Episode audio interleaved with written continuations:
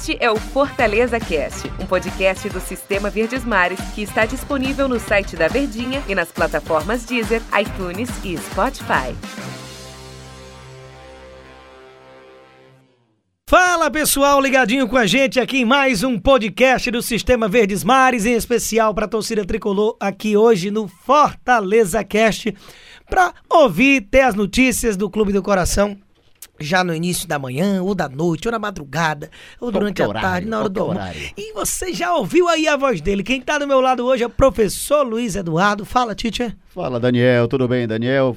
Olha, a galera que tá com a gente, até falei agora há pouco, qualquer horário, amigo, você pode ouvir o Fortaleza Cast, sempre trazendo pra você um novo tema, um tema interessante. Por falar em tema interessante, qual é o nosso tema de hoje, hein, Daniel? Pois é, vamos falar a respeito, cara, dessas modificações táticas que o Rogério Ceni tem feito. Não precisa nem a gente falar da questão do tactiquez, aquela coisa chata que não é todo mundo que curte e que é inteirado dessas movimentações e linhas e troca isso por, aqui, por aquilo dentro de um time de futebol. Mas é bem perceptível a gente ver uma mudança de estratégia, de posicionamento, de estilo de jogo do ano passado do Fortaleza na Série A para essa temporada.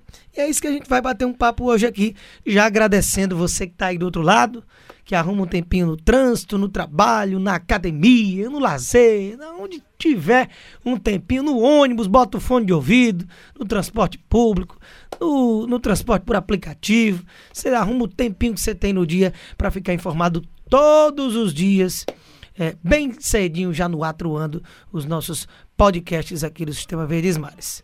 Né, professor? Então, Verdade. a gente já tem percebido aí uma mudança de característica do time do Rogério Ceni comparado com o que era no ano passado. né? Sabe o que, é que eu tô achando legal, Daniel, dessa história toda? É como o elenco está se adaptando a esse novo sistema. Como o, o Rogério Ceni tem o elenco do Fortaleza nas mãos, a tal ponto dele modificar um esquema e os jogadores, que são as principais peças, Daniel, eles não encontrarem dificuldade. É exatamente isso que se fala do time do Rogério desde o iniciozinho, depois que ele teve apenas aquele momento turbulento ali em 2018, assim que assumiu. Que ninguém chega fazendo milagre, né? Então ele teve ali um período de laboratório em que ele experimentou no Campeonato Cearense muita gente, não repetiu o time, não deu certo, foi facilmente superado pelo Ceará nos dois jogos da final. E acabou que a torcida queria a cabeça do Rogério. Foi bancado e já a partir daquela Série B que culminou com o título até de forma folgada, depois veio Copa do Nordeste, depois nono lugar no Brasileiro, e a gente já vem tirando esse primeiro momentinho lá em 18 de turbulência, falando que essa característica que você mencionou, professor, ela tem chamado a atenção, que os caras correm por ele. A gente viu o Ederson dar uma entrevista no ano passado de que, ou foi no começo dessa temporada, agora não me lembro ao certo, mas que ah, o Rogério é doido de pedir certas coisas pra gente e a gente é mais doido ainda É por executar, né? Então você sente que os caras correm pelo técnico, independentemente da função que ele passa, e costuma dar certo, né? E o que é mais legal é que eles acabam, ao obedecer, assimilando essa mudança e dando resultados. Você vê o time que jogou contra o Palmeiras, olha. Teve que ali no time titular, teve um, o Marlon, o Ronald. Ronald tá jogando muito a cada partida. Ele coloca o, o, o David, que passa a ser aquele jogador, referência ali no ataque, ou seja, de jogador de segundo atacante, Daniel, ele passa a ser agora o, seu- o principal. Porque o camisa 9, ele a gente já percebeu, o Wellington Paulista, é, o Rogério tá deixando ele em segundo plano. Pois é, rapaz. É exatamente esse o ponto principal do tema do nosso podcast de hoje, porque tem cada vez ficado mais notório como no ano passado o Rogério ele utilizava um estilo de jogo que ele inclusive deu coletiva já falando sobre isso, de que ó, o meu time joga de tal forma. Não interessa se eu pego o líder do campeonato, o lanterna, se eu jogo dentro ou fora de casa, a característica é desse jeito. Então, realmente, por mais que em alguns jogos, obviamente, o Rogério não conseguisse implementar aquela intensidade, aquela coisa de querer ter a bola, aquela escalação impactante com quatro atacantes, que mesmo tendo os quatro atacantes, a gente sempre soube que não era um time desguarnecido defensivamente, mas de qualquer forma eram quatro atacantes, então já transparecia um time que priorizava o ataque do que a defesa, era o que era marca registrada.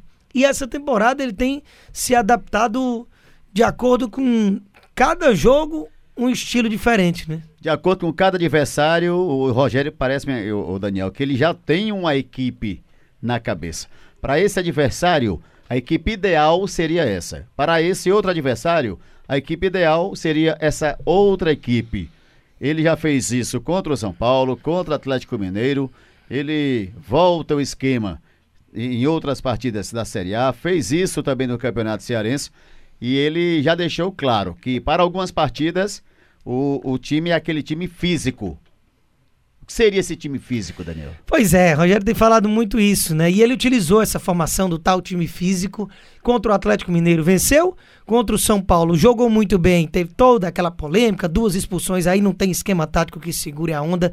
Foi na base do coração de tentar segurar de qualquer forma, acabou sofrendo um empate mas pelas circunstâncias acabou sendo até um bom resultado.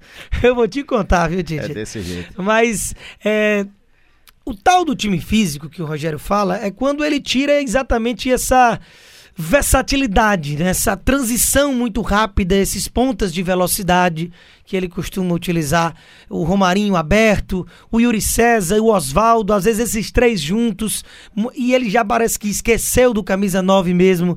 É, o Wellington Paulista perdeu muito espaço e por opção mesmo do Rogério de uma nova filosofia de jogo, porque os números do Wellington eles se escalam, é, é um líder dentro de campo. Eu, eu, eu gosto muito de ter a presença desse 9 na área e costuma dar certo, mas na cabeça do Rogério já está bem claro de que é um ataque agora fortalecendo as laterais, fortalecendo a recomposição, abrindo mão desse fazedor de gol, tanto que a função ficou para o David, como você mencionou, professor, e aí, as principais características de um time físico é quando você, por exemplo, deixa um Oswaldo e um Yuri César no banco, utiliza um Romarinho mais pro meio, iniciando as transições para municiar o David, que joga mais perto do gol e nem é esse fazedor de gols, apesar de depois ter desencantado, a coisa fluiu pro David, né? Não para mais. E que bom pro torcedor do Fortaleza e pro atleta que sofreu tanto com essa. É, com esse peso, essa cobrança do gol não tá saindo. Foram 20 jogos de jejum.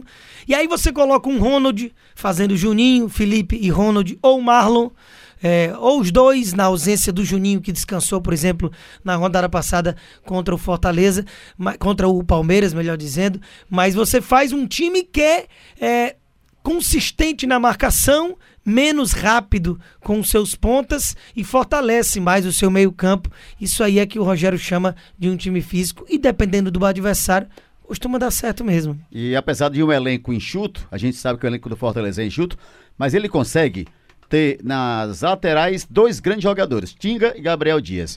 Na esquerda, o, o Bruno Melo e o Carlinhos. E na zaga, Daniel, ele consegue também ter aquele, aqueles dois jogadores na zaga, que tanto faz, ele botar Paulo e ja, Paulão e Jackson, Paulão e, e Roger Carvalho, o, o nível continua o mesmo. Agora tem um jogador que eu queria que você falasse dele, que ele, em toda a escalação do Fortaleza, ele está. Felipe é o jogador de confiança do Rogério. Não é não, Daniel? Felipe tem muita qualidade, tanto no desarme como muita. no passe, na bola longa, em encontrar uma brecha, iniciar essas transições. Ele divide muito as características com o Juninho. É uma dupla que se consolidou. Mas aí entrou o Ronald tão bem que fez o Rogério ter opção para poder fazer essa alteração de esquema, que é o tema do nosso podcast, que não é algo definitivo, porque realmente, como a gente fala, ele molda de acordo com o adversário. Mas no ano passado não era assim. Só que no ano passado ele tinha peça, ele tinha um elenco mais encorpado. No ataque ele tinha peças que deixaram e não foi reposto à altura. Então, com isso, ele precisava de um time mais sólido, mais físico, realmente, com mais força na marcação, mais competitivo, apesar de ser menos brilhante.